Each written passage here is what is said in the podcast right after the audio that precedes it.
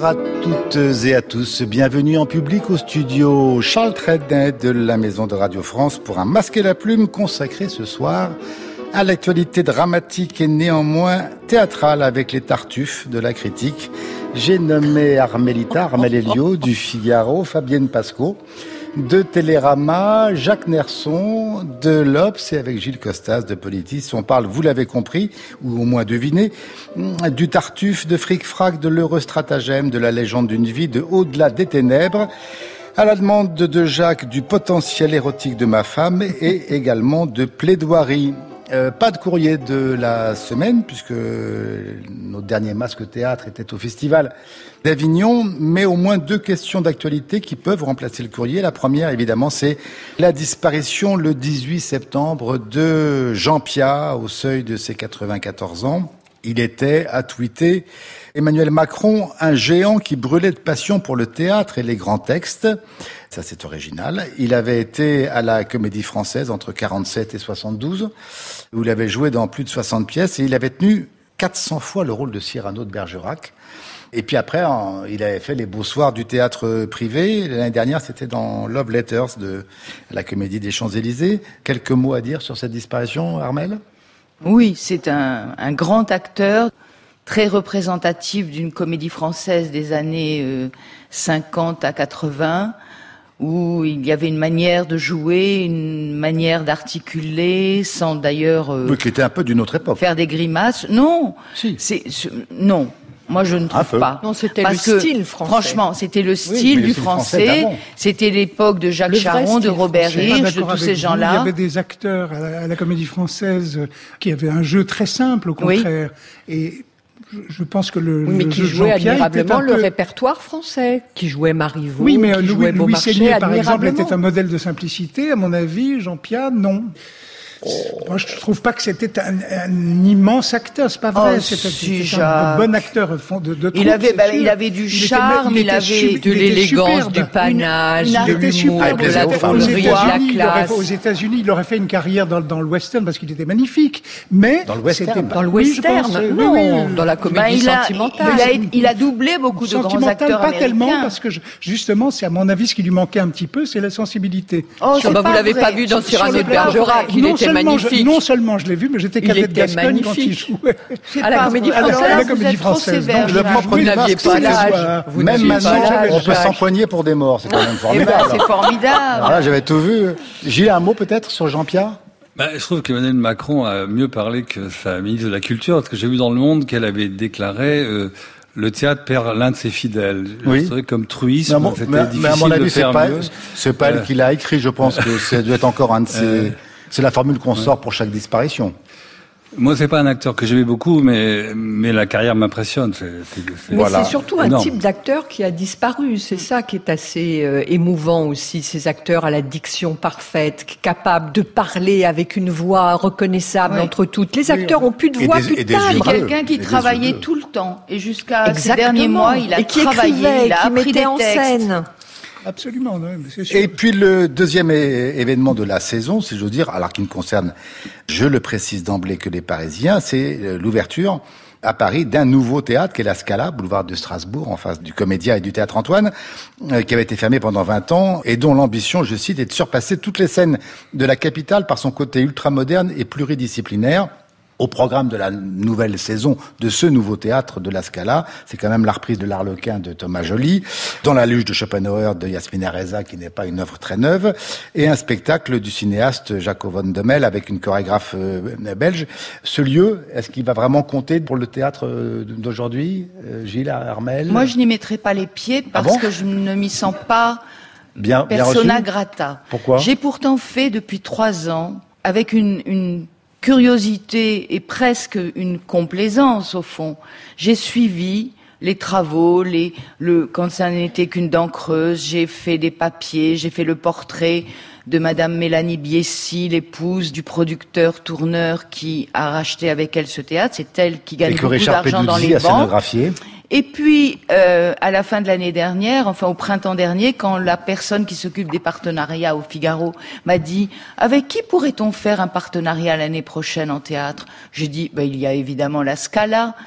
Et ce jeune homme est revenu tout penaud. On lui avait dit « Ah non, pas de partenariat avec un journal de droite ». Et donc, je ne me sens pas la bienvenue, donc je n'ai plus euh, aucune curiosité pour ce lieu. Je crois que Gilles n'y est pas. Oui, je suis passé devant, mais je suis pas rentré. Oh. Moi, j'y suis, j'y suis allée. Euh, des lieux pluridisciplinaires, c'est pas le seul. La Scala, maintenant, c'est un, un fonds de commerce. Il y a quantité de lieux qui font de, dans la pluridisciplinarité, comme le 104. Privé, on se gargarise de dire que c'est un théâtre privé, il est quand même soutenu par l'État et la région. Ah et en plus, ce couple Biessy, qui est très enthousiaste, euh, très inventif et très imaginatif, finalement, ils reprennent des spectacles qui ont été créés dans le théâtre public, donc qui ont été amortis, qui ne leur coûtent pas grand-chose, et ils les réexploitent. Donc c'est infiniment habile. Moi, je suis ravie de voir un théâtre qui ouvre, mais le la manière... C'est quand même une programmation moins facile et que de d'autres théâtres. Oui, mais c'est une programmation sans risque parce qu'il a déjà marché à l'extérieur avant. et alors le spectacle de Johan Bourgeois. Non, mais vous n'allez pas vous battre pour une salle qu'on ouvre en plus maintenant. Le théâtre de Johan Bourgeois n'est pas si très facile que ça de monter dans la luge de Schopenhauer. Je suis désolé, c'est pas du théâtre de boulevard non plus. Mais ça a été déjà, euh, bah on l'a bah vu à, théâtre ouvert. C'est des, bah spectacles. La plupart ont déjà Macha Makeyev, Jérôme Deschamps. Voilà, c'est pas neuf. Quant au théâtre de la Saint-Martin, on programme les spectacles de Joël Pomerin, c'est le cas aussi. Et pourtant, nous trouvons oui, mais il n'y a pas que ça, il y a des créations aussi à la bon, Saint-Martin. Je voulais juste remplacer le courrier, j'ai fait une erreur. C'était donc l'ouverture de la Scala et la disparition de Jean-Pierre Léon. On commence avec le Tartuffe de Molière que met en scène l'allemand Peter Stein, le fondateur, je le rappelle, de la Schaubühne. Et c'est au théâtre de la Porte Saint-Martin, théâtre qui n'en finit pas de monter. Alors là, vraiment avec beaucoup de succès, de grands classiques et qui avait déjà donné l'an passé un Tartuffe joué par Michel Bouquet, mis en scène par Michel Faux, qui a d'ailleurs déjà déclaré dans la presse qu'il n'irait surtout pas voir ce Tartuffe-là, sans compter la version de Planchon, c'était il y a 40 ans et c'était déjà Porte Saint-Martin. Bref, aujourd'hui c'est Pierre Arditi qui endosse l'habit de Tartuffe, euh, l'imposteur, le faux dévot, qui jette son dévolu sur la maison d'Orgon, qui est jouée par Jacques Weber, dont la mère, Madame Pernel, c'est Catherine Ferrand. Euh, c'est également Antiché, mais Elmire, c'est Isabelle Gélinas, l'épouse d'Orgon, sa fille Marianne, Marion Malenfant. Alors elle, elle pleure du début à la fin de la pièce. Je ne sais pas si elle fait d'autres choses, mais j'ai jamais vu ce rôle tenu par quelqu'un qui pleure du début à la fin. Euh, c'est énervant la fin. Le fils d'Amis, qui est le très très exubérant Félicien Jutner, la servante Dorine, c'est Manon Combre. Tous donc ont démasqué l'imposteur. Le décor est essentiellement constitué d'un grand escalier blanc euh, un peu style Ikea. Euh, on ne sait pas quelle époque ça a. Les costumes sont d'une époque tout à fait indéterminée. Ce qui n'est pas indéterminé, c'est qu'ils sont d'une exceptionnelle laideur. J'ai rarement vu des costumes aussi laids. Non, ça ne t'a pas frappé ah, Vous n'avez pas encore vu. Euh... on n'a pas fini de parler, mais quand on parlera du Marivaux, peut-être qu'on aura. Enfin, le texte, enfin, le texte, et c'est peut-être ce qui m'a le plus surpris, a été beaucoup coupé par euh, Peter Stein, y compris euh, à la fin. Je note quand même, pour l'histoire du théâtre, que c'est la première fois qu'Arditi et Weber sont rassemblés sur la même scène. Fabienne? Ah, ben, je crois qu'il faudra rejouer Tartuffe en 2019 pour avoir enfin une version intéressante de la pièce. Moi, j'ai trouvé que c'était rien, ce spectacle, parce que j'en attendais beaucoup. Hmm. Je trouve que Peter Stein ne connaît pas Molière, et euh, sans contrefiche. Euh, lui qui a révolutionné l'art de jouer, l'art de mettre en scène, il fait une mise en scène d'une platitude où les comédiens sont le plus souvent assis, ne savent même pas bouger. Il y a cette jeune première qui pleure sans cesse, il ne sait pas quoi lui faire faire. On voit par exemple, euh, c'est un détail, c'est une anecdote, mais Tartuffe n'apparaît qu'au troisième acte. Il y a tout un suspense justement que veut Molière. Là, on voit Tartuffe débouler tout de suite de dès la première scène. Passer euh, furtivement. Voilà. ah oui, donc, il y a, ça sert à y a un préambule chorégraphique assez patronage, assez patronage, avec un bal à différentes époques du temps, et donc on passe de la, de la valse au rock. Je crois que Peter Stein ne sait rien faire, même du couple. Alors, ils ont on se dit tiens ils ont vraiment pu l'âge du rôle, euh, Pierre Arditi et ah bah, Jacques Weber. mais peut-être c'était pas. Non mais peut-être qu'il va en faire quelque chose d'intéressant de ce couple Orgon-Tartuffe. Il y a rien. Il y a Pierre Arditi que je trouve moi le mieux des deux pendant mmh. que Jacques Weber plastronne, il ne se remet pas d'être là mis en scène par Peter Stein. Il fait rien pour moi. Il joue paresseusement. Si non, il y a un moment, je trouve c'est physiquement difficile pour nous d'ailleurs, c'est quand il se met sous la table, Jacques Weber. Il a du mal à se mettre sous la table. Pour ça, j'ai eu peur pour la table. Et je trouve que Pierre Arditi, certes, il a toujours une étincelle un peu diabolique euh, dans l'œil. Il joue un clochard euh, qui peut-être euh, est content de se réintégrer dans une famille bourgeoise, un espèce de, clochard revenu de tout, de vieil homme. Mais où sont les interprétations intéressantes d'un Jouvet, d'un Planchon, même d'un Jacques Lassalle, d'un Vitesse, de Braunschweig, de Luc Bondy, qui apportaient sur la relation Orgon-Tartuffe, qu'il soit homosexuel ou non, qu'il soit athée ou non, qu'ils y croient vraiment, qui apportait quelque chose. Là, ça n'apporte rien. Jacques je, suis euh, un peu de cet avis, c'est-à-dire que c'est un spectaculaire retour en arrière. J'ai l'impression de voir un Tartuffe comme on le montait il y a 50 euh, ans, enfin du temps de Fernand Ledoux. Il y a 50 ans, c'était euh, Oui, c'est-à-dire c'était plus intéressant. Ben, j'ai pas vu. Moi non plus. J'ai lu ce qu'on en a dit. Mais non, ce qui, est, ce qui est surprenant, c'est que Arditi dirigé par Peter Stein, le joue euh, d'une façon très antipathique. Oui, C'est-à-dire qu'il ne se donne pas la peine juste. de se Je trouve qu'il est juste. Oui, mais c'est pas le problème, c'est que si c'est un hypocrite, c'est le sous-titre, je crois, qu'avait prévu Molière, Tartuffe ou l'imposteur, il faut bien qu'il trompe son monde. Or là, il est antipathique dès le départ avec tout le monde, il sourit euh, pratiquement jamais, il est, il est désagréable, et je vois pas pourquoi on se laisserait prendre, on se laisserait attraper. C'est quelqu'un qui feint la douceur, qui feint la, la gentillesse, qui feint la dévotion. Et là, pas du tout. On a affaire à une brute, à un personnage un peu dégoûtant physiquement, qui ne se donne même pas la peine réellement de séduire Elmire. C'est une conception qui me paraît complètement dépassée, puisqu'effectivement, Planchon a montré à juste titre qu'il fallait que Tartuffe, pour que la pièce joue à plein, Tartuffe soit un minimum séduisant, et il l'était tout à fait quand c'était Michel oui, Auclair. Et, puis plus menaçant, ce qui était le cas dans la mise en scène formidable de, Bondy, par oui, mais enfin, si les, si les escrocs ont euh, un panneau sur la tête où il y a marqué « Je suis un escroc », ça marche jamais. Alors que l'escroc est typiquement quelqu'un qui donne confiance. Mm. Là, on ne peut pas avoir confiance une seconde en Pierre Arditi. Donc c'était déjà une, aberration. Mais je voudrais quand même sauver une comédienne, c'est Manon Combe, que j'ai trouvé absolument délicieuse. Dorine, ah non, je la trouve remarquable. Vraiment remarquable. c'est pas mal. Armel J'entends toutes les remarques de mes deux camarades. Mais on voit ça, on peut voir ça. Mais moi, j'ai été un petit peu heurtée par les coupes parce qu'il y en a quand même beaucoup. Et du coup, nous qui avons dans l'oreille ce chef-d'œuvre, je trouve notamment que ça gâche l'épilogue, qui est très important. Oui, alors là, il a, il y a été. oui, mais qui est très important cet épilogue. Mais moi, j'ai quand même pris beaucoup de plaisir à ce spectacle. Mais en je ne trouve pas du tout que les deux Weber et Arditi, j'ai trouvé qu'ils jouaient chacun sa partition, un orgon à la fois très candide et, et bené, et puis d'une violence effrayante avec ses enfants. C'est pour ça qu'elle pleure. Euh, mais, mais tout le temps. Elle pleure, Marianne. Oui, ben, il, il, il a décidé, c'est une décision de metteur en scène. Ah oui, mais... Bon. Enfin, c'est quand même curieux de la part d'un metteur en scène qui passe pour un metteur en scène d'avant-garde d'avoir une vision si rétrograde de la pièce ah, c'est des caricatures de jeunes premières et de jeunes premiers. Euh, ça a ah, si, si, quand il a monté encore, il n'y a, pas longtemps, le prix Martin euh, ou euh, et Arditi, moi j'ai trouvé au contraire qu'il était, qu'il avait un parcours assez complexe et assez nuancé. Et, nuancé, non. Mais en même temps, je, j'entends qu'on peut voir ce que viennent de décrire Fabienne Pasco et Jacques Nerson. Mais moi, je l'ai bien pris. Gilles?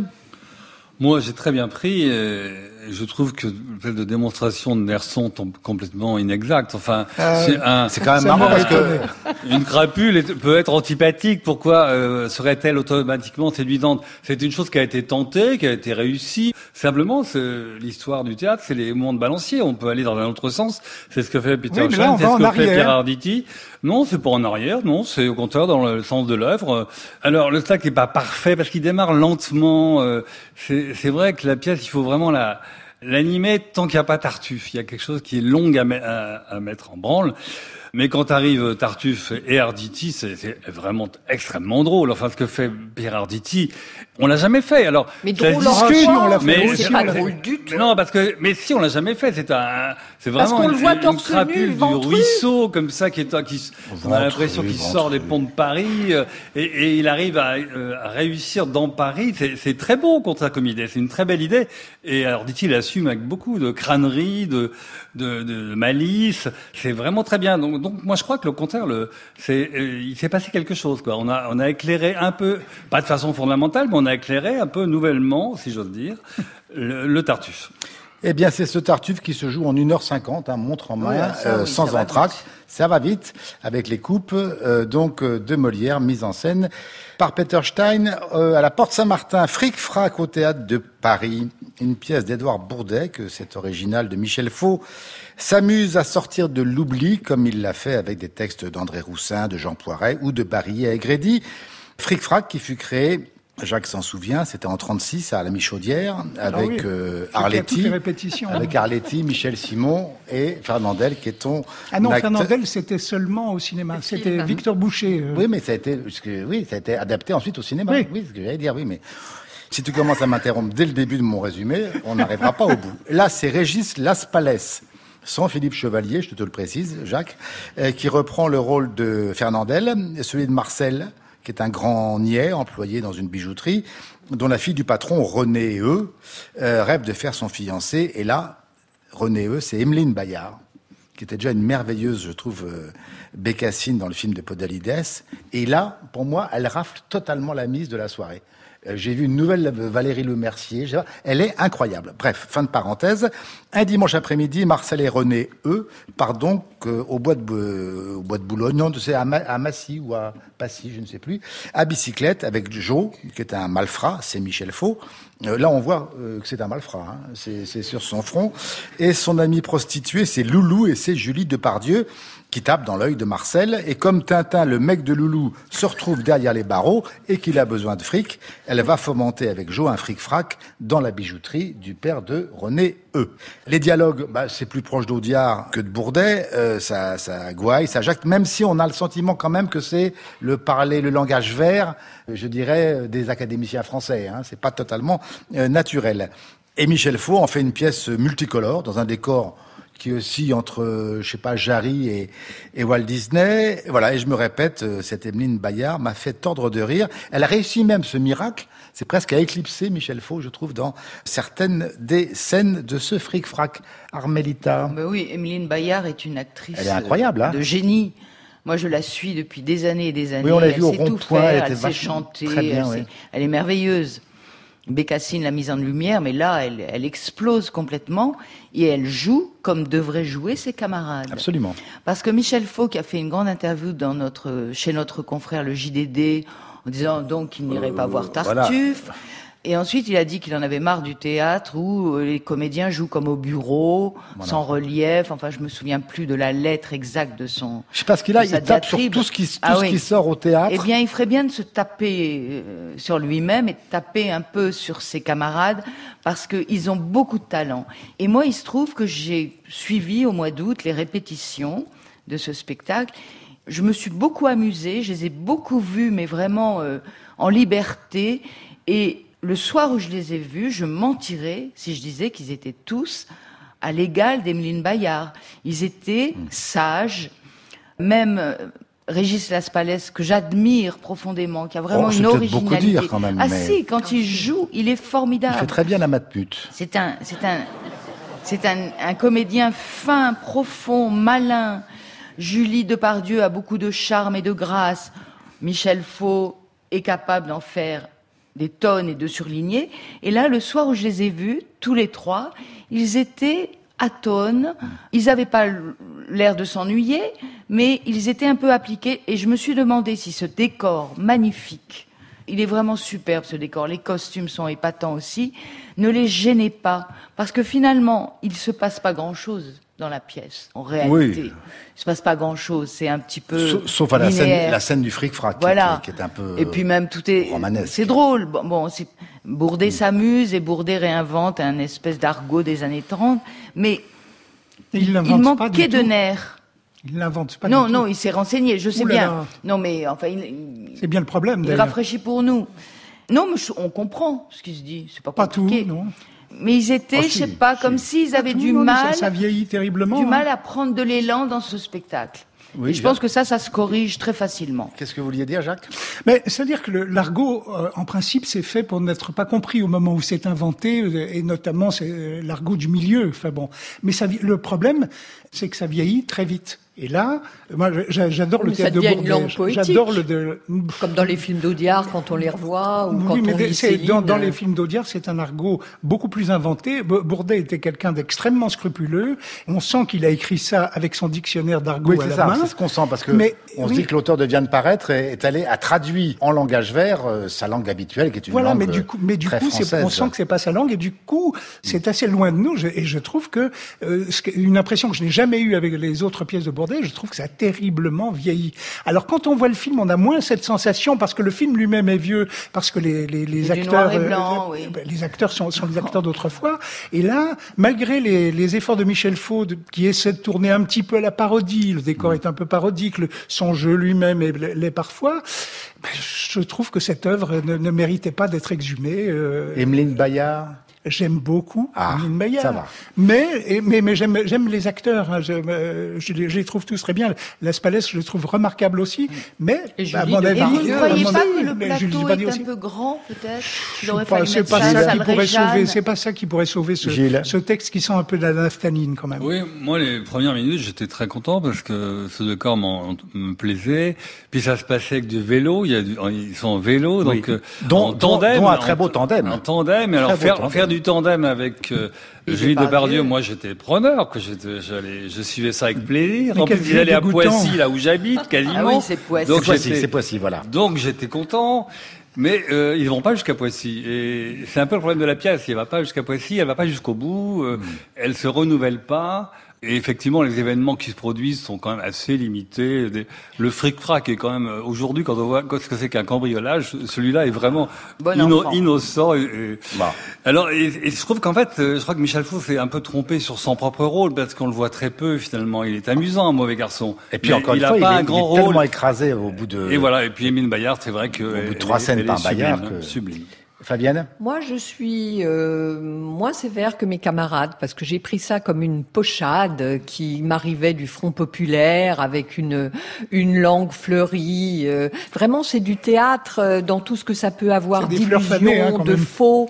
Et Michel Faux, moi, je l'ai trouvé. Euh, alors, j'étais peut-être pas le même soir qu'Armel, mais je l'ai trouvé goûteux, savoureux à souhait, dans la truculence. Et puis, il y a cette Emeline Bayard qui est exceptionnelle. Donc moi, j'ai vraiment pris du un plaisir de fausseté, d'illusion et de théâtre pur dans des décors expressionnistes colorés, magnifiques. C'était comme un rêve. tout est guingois. Mais oui, c'est ça qui est formidable. Tout est faux, tout est illusoire. C'est un jeu avec euh, l'illusion théâtrale et, et ça, moi, j'ai beaucoup Et Fric Frac c'est au Théâtre de Paris et c'est Édouard Bourdet, mise en scène par Michel Four. On va aller un peu plus vite pour les pièces qui viennent. L'Eurostratagème, une pièce de Marivaux, mise en scène au Vieux Colombier par Emmanuel Doma avec, euh, ou Domas, je ne sais pas comment on dit, avec Éric Génovèse, Jérôme Pouli, Julie Sicard, Loïc Corbery, Nicolas Lormeau, Laurent Lafitte, qui sera bientôt Louis XVI dans Le Roi et son peuple de Scheller, qui est sorti mercredi dernier d'ailleurs.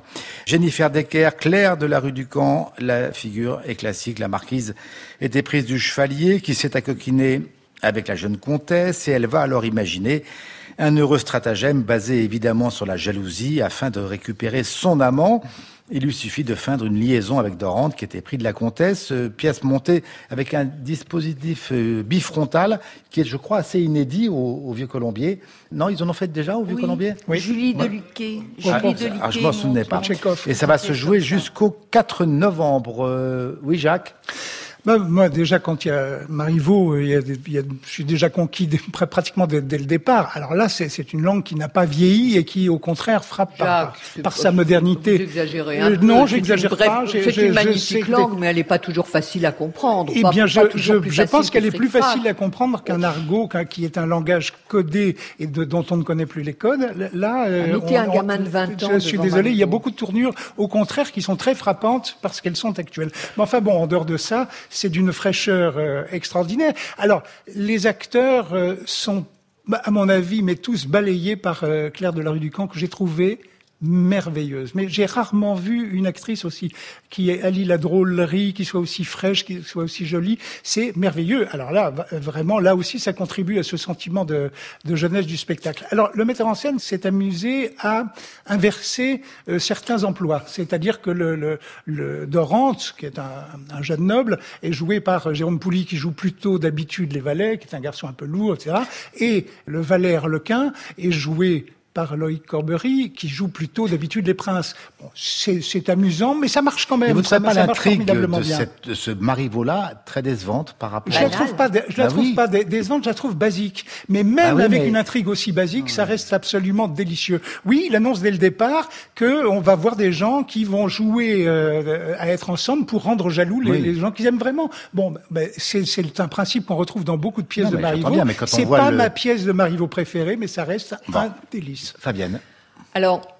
Ce qu'il y a d'intéressant dans cette pièce, que moi je trouve pas la meilleure de Marivaux, c'est la liberté de cette comtesse qui décide d'être infidèle, qui décide de ne pas donner son cœur à n'importe qui, qui revendique sa liberté de femme. Oui, c'est ça, c'est assez, oui, un Don Juan Jupon. Ça, ce personnage de femme m'a beaucoup intéressé et surtout que j'ai eu un coup de foudre pour cette comédienne Claire de la rue du Camp, euh, dont je partage votre admiration.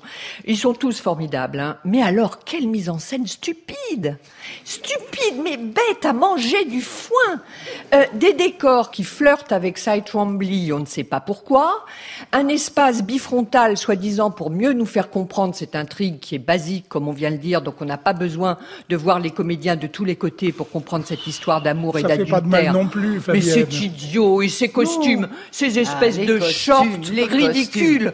Et, pourquoi se met-il entre chaque acte à, chanter en anglais Alors là, Mais qu'est-ce que c'est que cette connerie D'accord, oui, ça c'est bon. Qu'est-ce que ça apporte Là, oui. Alors, j'ai regardé compulsivement le dossier de presse en me disant il va y avoir une explication. Non, aucune, aucune, aucune, Non, aucune explication. mais pourquoi aller chercher midi à 14 h pour monter une pièce simplette de Marivaux ou alors simplette, n'exagérons pas. Mais enfin, ce dispositif, aux autres Marivaux, elle est ça redonne Plus de la simple, mais pas simplette. Mais écoutez, heureusement, il y a les comédiens que je trouve tous exceptionnels et qui sont d'une finesse, d'une subtilité. Ils sont beaux, ils sont jeunes. Mais alors, euh, les pauvres que sont-ils allés faire dans cette galère? Armel? Euh, oui, je suis complètement d'accord avec Fabienne. Euh, je, je, ne comprends pas ce décor, je ne comprends pas ces costumes qui n'apportent rien.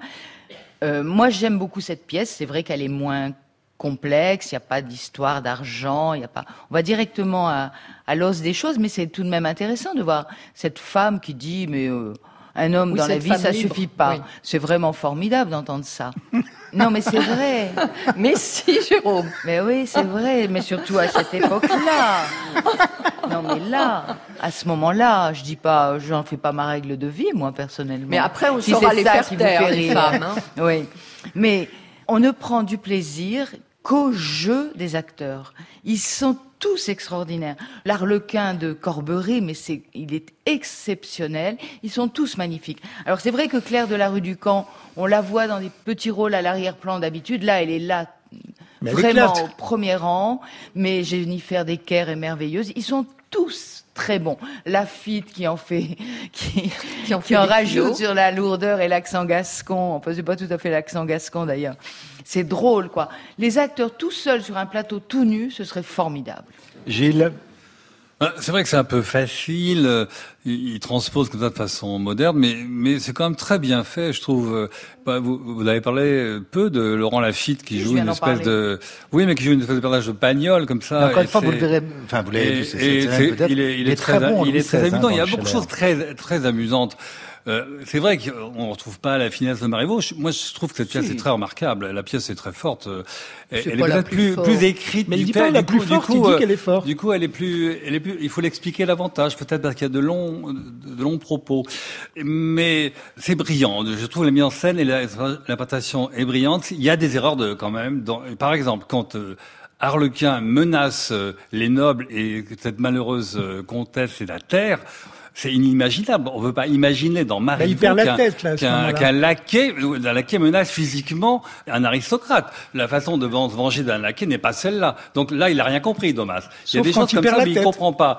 Euh, mais malgré tout, la soirée est quand même très très amusante. Le stratagème, c'est Marivaux, c'est au Vieux Colombier. La légende d'une vie, c'est une pièce pas fameuse, à mon goût, de Stéphane Zweig, qui est montée par Christophe Lidon au Montparnasse. On est à Vienne, on est en 1919. Léonore Franck porte haut le deuil de son illustre défunt mari, le poète Karl Amadeus Franck, qui est une icône nationale, et elle donne une soirée de bienfaisance pour présenter les premiers travaux de son fils Friedrich, qui n'a aucune envie de succéder à son père, arrivent les invités, dont une femme qui a partagé autrefois la vie du grand homme et que la veuve, évidemment, veut mettre à la porte. Tout ça est très cousu de fil blanc. Le fils va comprendre alors que son père n'était pas un saint. Je veux être le fils d'un être humain et non pas d'une légende. Zweig a prétendu plusieurs fois qu'il se serait inspiré à la fois de Wagner et de Dostoïevski pour ce personnage du grand poète mort. C'est la soprane, Nathalie Dessay, qui joue sa veuve, c'est Macha Merrill, son amour de jeunesse. Gaël Giraudot, son fils, et Bernard Allan, son biographe, euh, Gilles oui, tel que vous l'a résumé, Jérôme, c'est c'est pas exaltant, mais en réalité, c'est pas une mauvaise pièce. Non, mais c'est euh, objectif, hein. non, parce que c'est une pièce euh, dramatique, comme on en écrivait beaucoup. Mélo, mélo dramatique, un mélo. Ouais, mais dans la succession quand même des grands drames d'Ibsen, de Strindberg. Oh non, non, oh, pas comparer ça. Avec une espèce de virage vers le, ah vers euh, vers les mélos hollywoodiens, comme ça, avec des, des grandes, des grandes déclarations, des grandes oppositions, des grandes des, grands passages flamboyants. Euh, je trouve que l'adaptation de Michael Stamp et que la mise en scène de Christophe Lidon sont très subtiles. Enfin, que de, de, de cette œuvre difficile parce que datée, il en tire quand même le meilleur. Euh, on est touché, on est intéressé, on est ému. Et puis il y a deux acteurs très remarquables. C'est Nathalie Dessay, que je trouve euh, excellente. Vraiment, c'est une comédienne absolument évidente. Et puis euh, Gaël Giraudot dans le rôle du fils, qui est magnifique. Donc, euh, soirée très classique, mais, qui a beaucoup de qualité. Jacques bah, Gilles a dit une œuvre difficile parce que datée. Et en même temps, euh, tu as comparé ça à Ibsen, mais on dirait pas d'Ibsen que c'est daté. On Ibsen n'est pas daté, c'est tout simplement du très grand théâtre. Et là, nous avons affaire à comme Marivaux qui est daté d'une façon et moderne en même temps. Non, nous avons affaire à une mauvaise non, mais, tu cherches la petite bête, mais tu as raison, parce que moi je la cherche aussi, euh, Jacques. Je sais pas pourquoi euh, Christophe Lidon, qui a beaucoup de, de, de réussite à son actif, est allé chercher cette fois-ci cette pièce-là, si ce n'est pour peut-être le, le, goût de, de, dire ça y est, j'ai une pièce inédite, enfin inédite, jamais jouée, je crois, en France. Ou, euh, Qui n'est pas vrai d'ailleurs, parce qu'elle était jouée au Lucernaire en même temps. Ah bon, ben pardon, je, je ne l'ai pas vu. Mais c'est quand même un, un texte peu connu. Et on se dit, bah oui, on a, on a raison de, peu le connaître. Euh, Zweig est un très grand auteur. J'adore, comme tout le monde, euh, bon, ça ressemble pas du tout la plupart de ses nouvelles. Ça ressemble hein. pas du tout. C'est d'une lourdeur et d'un explicatif encore une fois très, très terrible. Le thème, mais qu'est-ce qu'il est maltraité, le thème? Oh là là, non, franchement, très je, je, je, je, comprends pas. Et alors, je partage euh, ton sentiment, Gilles, sur Nathalie euh, Dessay. Mais par exemple, il y a des comédiennes, par exemple, Macha Merrill, j'ai trouvé très mauvaise, étonnante d'ailleurs dirigée, elle, pas dirigée. Je ne sais pas si c'est parce qu'elle est mal dirigée. Elle est apaisée. Oh, je, je, trouve que tous ces, tous ces gestes, effectivement, tous ces gestes étaient faux. Rien ne partait vraiment du cœur, rien n'était nécessaire. C'était vraiment pas bien, pas bien du tout. Non, non, non, non, c'est un, un, mauvais spectacle. Armel C'est un mélodrame, un mélo. Euh, moi, je ne trouve pas que ce soit un mauvais spectacle parce que, si vous voulez, c'est un, un petit peu un produit idéal pour le théâtre Montparnasse. Zweig, le public court dès qu'il entend le nom de Stéphane Zweig. Oui, mais il faudrait pas qu'il court. Il y a là, il y a là quelque chose. Non, mais il y a, il y a quelque chose de plaisant parce que il y a une histoire qui aurait pu être traitée avec plus de mystère, plus de menaces. Je suis pas sûre justement que l'adaptation soit si maligne que ça parce que je pense qu'il pourrait peser plus d'inquiétude sur cette maisonnée, cette bon. Ensuite, le plaisir, c'est vrai, c'est Nathalie Dessay. On l'a vu cet été à Avignon, euh, remarquable. Et là, elle est à nouveau absolument remarquable. Et puis Gaël Giraudot, que je ne connaissais pas bien, que j'ai vu avant l'été jouer Hamlet dans un nouveau lieu de Paris qui s'appelle Le Secret. Il n'y a pas que la Scala, il y a aussi Le Secret. Et il est formidable. Ce Mais vous ne trouvez pas qu'on aurait pu euh, euh, au moins faire de grandes coupures là-dedans On a encore des ben, pièces à évoquer. On, on s'interrogeait sur Fric Frac, mais là, moi, je m'interroge un peu pourquoi aller rechercher, comme mes camarades, cette euh, légende d'une vie. Alors c'est vrai qu'il y a un parfum viennois, puisque la pièce date de 1919. Il y a une volonté de parler des secrets, de la transparence des cœurs, de la quête de l'identité. Donc on se dit que Freud n'est pas si loin.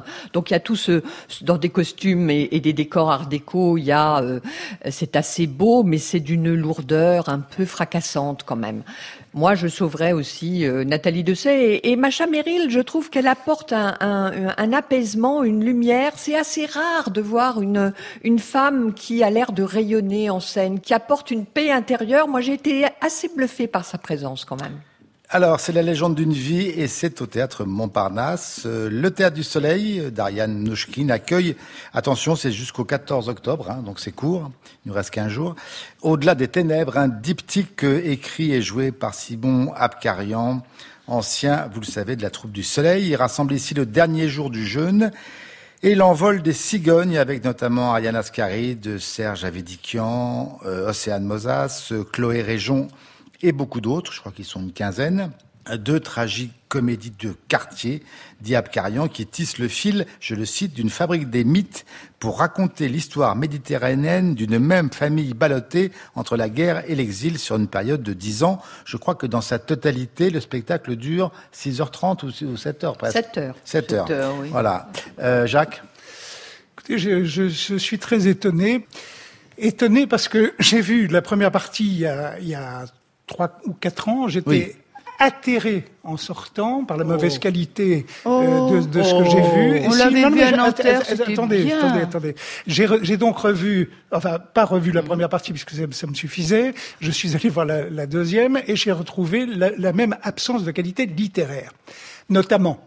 En plus, le, spectacle, à mon avis, n'est pas bien le, monté. Le texte qui a été publié. Hein. Oui, alors j'invite vraiment euh, les, les auditeurs à le lire pour se dire est-ce que c'est moi qui délire ou pas? Parce que je vous ai lu, Fabienne ah, moi, j'ai été et, Armel. par la langue. Oui, je, vous par la langue un jubilant délire de mots goûteux, ah, extravagants, excessifs et tonitruants. Ça, c'est et je le revendique. Et Armel écrit. C'est presque de D'une manière, il écrit d'une manière exceptionnelle, tout en images, en couleurs, en saveurs, tout en cadence fascinante, bah tout en période élégiaque. Et moi, je vous dis, franchement, ce texte n'est pas digne d'un enfant de 14 ans. Oh non, mais, mais un enfant 14 ans pas doué. C'est extraordinaire. Il y a un nombre de métaphores grotesques. Mais c'est pas grotesque, c'est Simon Abkarian.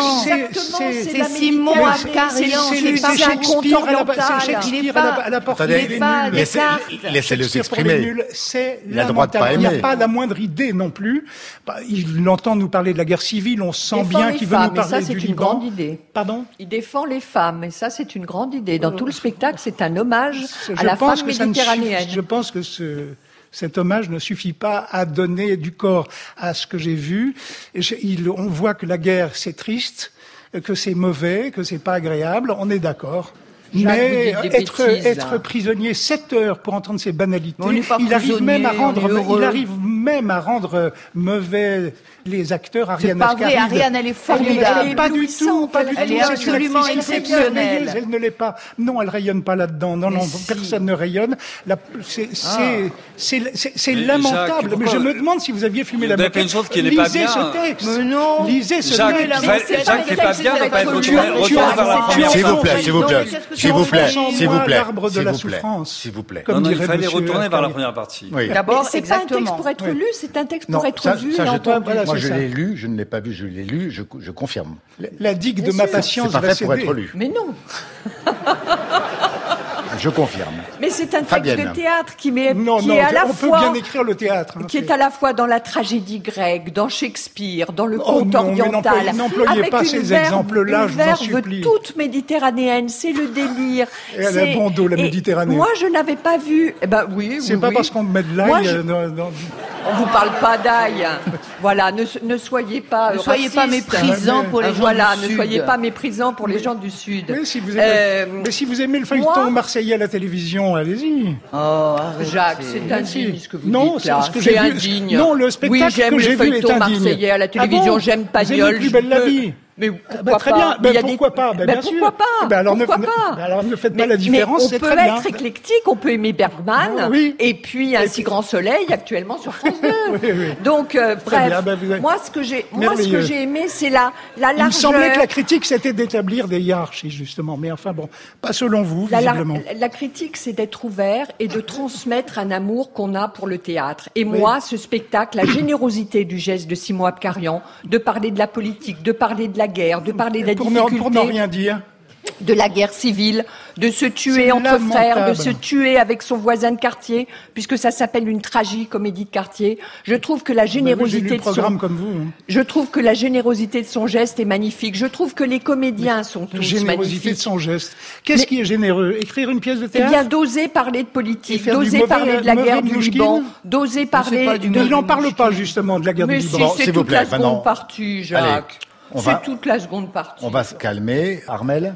Moi, je défendrai bec et ongle ce spectacle. Je défendrai le dernier jour du jeûne que j'avais déjà vu à Nanterre, à Mandier, que j'ai revu et qui m'a paru euh, très intéressant, cadré, très bien joué, quoi que dise Jacques, très bien dirigé. Ariane Ascaride, Chloé Région, Catherine Chaube, Océane Mosas. Je cite les femmes parce que les femmes ont une place extraordinaire dans cette, dans ce diptyque. Ensuite, l'envol des cigognes, je pense qu'il gagnerait à être un petit peu resserré. Mais c'est tout. Moi, je suis parce que le personnage du fou, personnellement. Voilà. Alors le fou, c'est c'est Serge Avedikian qui vient faire un petit peu le clown shakespearien. Non, c'est pas grotesque, c'est généreux. Simon Abkarian est, un être généreux, un acteur doué et un auteur que moi j'aime beaucoup. J'ai été voir des spectacles de poésie qu'il donnait au Grand Parquet, qui sont absolument magnifiques. Et là, je regrette, je ne veux pas qu'on se moque de lui, parce que c'est très bah, facile, vous effectivement. Voulez pas, euh, ah, c'est facile. La, critique est libre. Euh, oui, mais attendez, vous voulez pas. Vous on trouvera toujours dans un livre épais comme ça, il y aura forcément ah, une image un petit peu naïve. Je me répète, il faut pas le lire. Peut-être C'est fait pour être joué. Et moi je trouve qu'il dirige parfaitement ses camarades et au moins c'est ambitieux. Hein, c'est autre chose que les petites pièces qu'on voit tous les soirs. Oui, non, je pense que ce qui est grave chez Nerson, c'est de pas donner sa chance à ça qu'il a déjà vu, dont il sait qu'il est repris et qu'il est, retravaillé. Chaque fois que tu cites mon nom, il faudrait que tu mettes de l'argent dans une cagnotte. et je pense qu'on pourrait, parce que à moi, la je fin de moi, j'étais un, un repas formidable. Moi, j'ai trouvé effectivement que euh, le, le, premier spectacle à la création à Nanterre était pas au point. Il était intéressant, mais pas entièrement réussi. Et là, tel que Abkarian l'a retravaillé, mais c'est devenu magnifique. C'est pour ça que Nerson, vous passez à côté d'un chef-d'œuvre. C'est pas seulement la comédie, de quartier, comme il le dit. C'est aussi la mythologie. Il y, a, il y, a, des choses comme ça sur le meurtre, sur l'inceste, qui sont d'une audace incroyable, avec une langue, une drôlerie aussi, euh, une sorte de la tragédie moderne qui est extraordinaire. Alors la seconde partie, euh, effectivement, vous êtes venu voir la seconde partie, donc c'est difficile parce qu'il faut voir, se souvenir de la première partie. Donc là encore, il nous a été encore à côté de la plaque. Euh, mais la seconde partie, euh, ça sera pareil. Il va falloir qu'il la retravaille. Elle est trop proliférante, il suit trop de fils à la fois. Il y a des choses absolument magnifiques et c'est vrai que lui-même, Akperian, que ses comédiens, que que euh, je ne retrouve plus le nom de l'actrice, Ariane sont, sont, sont ébatants. Alors, c'est le dernier jour du jeûne et l'envol des cigognes rassemblés sous le titre au-delà des ténèbres, c'est donc Simon Abkarian, c'est au Théâtre du Soleil, et je crois que ça continue à tourner à travers euh, la France euh, depuis quelque temps. Très rapidement, Le potentiel érotique de ma femme, c'est le roman euh, de David Fuenquinos qui est adapté et mis en scène au Théâtre 13 par Sophie Accard. Hector est atteint de collectionnite, il collectionne tout, les badges des campagnes électorales, les pieds de lapin, les cloches en savon, pas les numéros du masque et la plume, mais bon, il perd un concours de collectionneur, il est tenté de se jeter sous une rame de métro, il prétend être parti en vacances aux États-Unis. Il va à la bibliothèque pour se renseigner sur ce pays. Il rencontre Brigitte, qui devient sa femme. Hector, c'est Léonard Boissier. Brigitte, c'est Sophie Accard. Léonard Prin, le narrateur du roman, dont je rappelle quand même quelques formules. En ratant son suicide, il venait de se condamner à vivre. Pour rencontrer l'amour, il faut chercher la solitude. Faire croire qu'on est heureux est plus difficile que l'être réellement. Gilles bah, ça m'est tombé des bras, quoi. C'est pas, peut pas suivre ça, quoi. Il y a rien. C'est inexistant. Merci, Armel? Je suis d'accord avec Gilles et j'ai même euh, failli m'endormir profondément avant la fin. Avant la fin, Fabienne? C'est une petite chose, mais bon, euh, bon, c'est une petite euh, pochade, encore une fois, mais qui se regarde. c'est sans nécessité, mais c'est sans déplaisir aussi. Bon.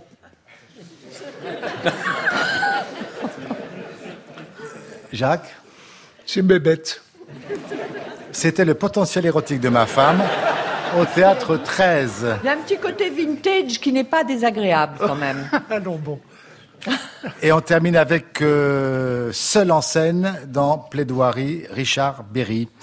Il incarne au théâtre Antoine dans une mise en scène d'Éric Théobald et avec d'ailleurs des archives télé qui rythment un peu le spectacle. Cinq grands ténors du barreau, dont Gisèle Halimi, défendant à Bobigny le droit à l'avortement, Paul Lombard, voulant éviter la peine capitale à Christian Ranucci, c'était en 76, Jean-Pierre Mignard, prenant fait et cause pour les familles de, de Zied Bena et Bouna Traoré, et c'est tout ça d'après le livre de Mathieu Aron, ancien patron de l'investigation ici à Radio France, et ça va du procès Papon à l'acte infanticide de Véronique Courgeot. Le livre de Mathieu Aron, c'était les grandes plaidoiries des ténors du barreau, et ça avait paru chez Jacob Duvernay. Armel Je trouve dommage que Richard Berry ne fasse pas autant de théâtre qu'un ténor du barreau. Parce que quand on va ah c'est pas faux ça oui dans les dans les ce sont des très grands comédiens la hein, justice, les, grands avocats ils en rajoutent absolument ils sont, de mauvaise foi ils font des gestes et tout ça, et Richard Berry ça dépend qui? Oh tous ceux qui sont là réunis à l'exception de Gisèle Halimi qui était très sobre dans, cette plaidoirie-là.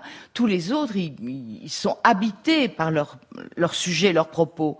Et là, il est, c'est comme s'il était timide. Alors, je l'ai vu le jour où il y avait dans la salle absolument toute la justice française, tout le barreau, des, grands ténors étaient là. Et donc, je me suis dit peut-être qu'il est intimidé parce qu'il est d'une sobriété très belle d'ailleurs, parce que du coup, on entend ces grands textes qui sont souvent, euh, enfin, ils sont reconstitués, si j'ai bien compris, par, non, pas, non, ils sont coupés, pas reconstitués. Ah ouais. Non, non, ils sont coupés. Parce que lui a dit qu'il avait reconstitué. Bah si, c'était aussi avait... reconstitué.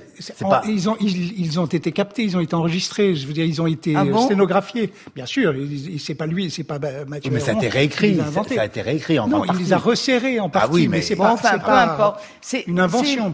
C'est très intéressant parce que d'abord, ce sont des, des, procès très importants de l'histoire de France.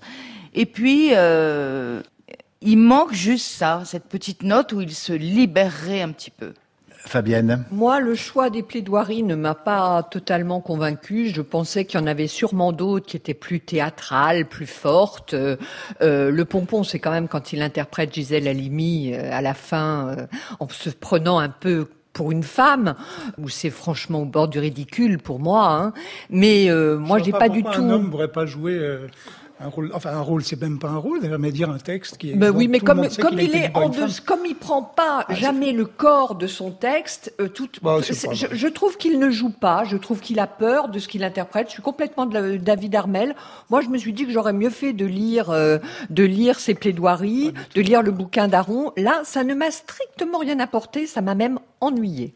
Jacques ben, je, je, suis ennuyé, ennuyé pour vous, parce que je trouve ces textes d'une force incroyable. alors là, c'est du théâtre. Ce, sont, ce, ce, sont des grands textes de théâtre, effectivement, ce que je ne savais pas, parce que je, on ne les avait pas vus jouer. Armand a raison, les très grands avocats sont des grands comédiens. Oui, mais simplement, on est, on est, il y a peu de gens qui sont dans, il y a peu de gens qui sont dans la salle, de toute façon. Ces textes, euh, on n'a pas le droit de filmer les procès. Et donc, moi, je, je, trouve que Richard Berry apporte énormément en les disant. Quoi, ben, Mais une émotion, mais une émotion contenue. Et il est resté très sobre, c'est vrai, parce qu'il laisse les textes agir. Et ces textes sont d'une force extraordinaire. je trouve que beaucoup, hein. beaucoup d'auteurs dramatiques feraient bien d'en prendre de la graine.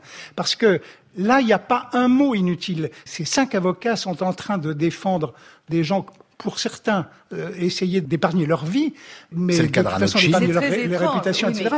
Eh bien, ça se sent. Il y a une force, dans, il y a une densité dans ces textes incroyable. Et pour ma part, j'ai été saisi. Je suis resté vraiment scotché sur mon siège d'un bout à l'autre. Et je trouve que Richard Berry, qui n'est pas un acteur dont je raffole d'habitude, a été exemplaire de, de, justement de sobriété, de discrétion et d'intelligence. Gilles? Non, c'est pas ça du tout, euh, parce que euh, parce que il n'y a pas de théâtre effectivement dans ce spectacle. Il n'y a pas, le, comme le dit très bien, le, le, théâtre du prétoire. Et moi, j'étais venu voir un autre spectacle. C'est-à-dire qu'effectivement, c'est bien. Et en plus, les messages que donnent ces plaidoiries, ces plaidoyers sont magnifiques, puisque c'est quand même tout ce qu'on pense quand on a une, la noblesse d'esprit. Donc ça, c'est beau. Mais euh, euh, moi, je me disais, ça va être euh, joué à la façon de, de Maître Garçon, de Maître Florio, il y a, il y a, il y a, il y a 50 ans, et puis après à la façon de Pont Moretti, en fait, il y aurait, un, travail d'acteur. Le travail d'acteur, il est minimal. Je trouve que c'est un service minimum que nous assure euh, Richard Berry. Je sais pas si on pourra trouver un jour un spectacle qui réussisse à vous réconcilier, mais peut-être. en tout cas, c'est Plaidoirie, c'est Richard Berry, et c'est au théâtre Antoine. Allez, un conseil pour finir cette émission, Fabienne. Ah bien, il y a deux reprises qu'il ne faut pas rater. Euh, celle de, du Georges Dandin, de, montée par Jean-Pierre Vincent à, à l'AMC 93. Le spectacle qu'on avait vu à Avignon, que moi personnellement j'avais beaucoup aimé, de Milora ou euh, la reprise.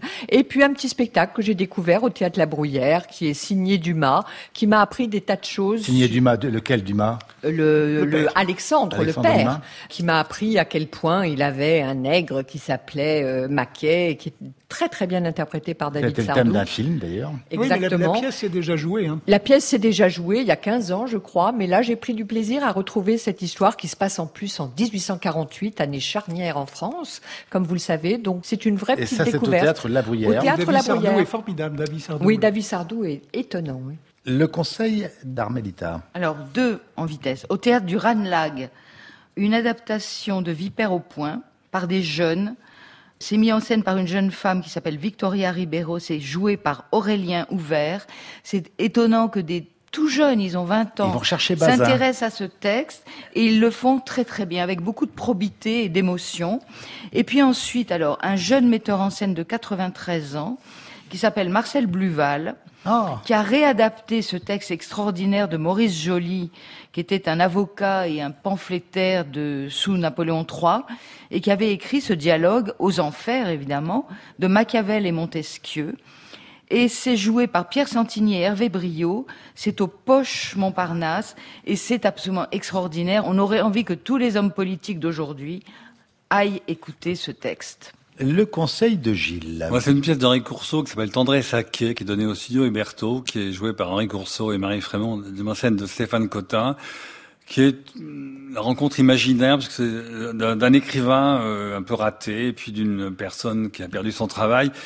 Et en fait, ils se parlent pas, tout se passe dans la tête, et c'est d'une virtuosité, euh, d'une sensibilité magnifique. Tendresse à quai. Le conseil de Jacques. Eh bien, ce serait toujours d'aller au Poche Montparnasse, mais ce serait cette fois pour voir la ménagerie de, de verre qui est mis en scène euh, par très, qui est très souvent monté. Très souvent monté, mais là, pas toujours très bien, et là, merveilleusement par Charlotte Rondelet, et très très bien interprété, notamment par Christiana Reali, mais aussi le, les autres les autres comédiens. C'est un très très très joli spectacle, vraiment. Tous ces conseils, eh bien, vous les retrouvez sur le site euh, du masque et la plume franceinter.fr. Merci à Fabienne Pasco, Armel Elio, euh, Jacques Nerson et Julie Costaz, qu'on finira par réconcilier, euh, pour cette émission qui était, comme chaque semaine, présentée par Jérôme Garcin avec la collaboration de Lisiane Selam ce soir au studio Charles Trenet, j'allais dire au théâtre Charles Trenet, à la technique et je les remercie, Philippe Mercher, euh, Stéphane Touvenin, Emmanuel Armingue, la réalisation était de Xavier Pestugia. Notez bien, s'il vous plaît, que le prochain enregistrement du Masque et la Plume, eh bien, il aura lieu le jeudi 4 octobre. Un très bon jour. C'est au studio Charles Trenet de la Maison de Radio France pour deux émissions, l'une consacrée au livre, l'autre au cinéma. Dans une semaine, eh bien, on parle de films et je vous dis à dimanche prochain sur France Inter, évidemment.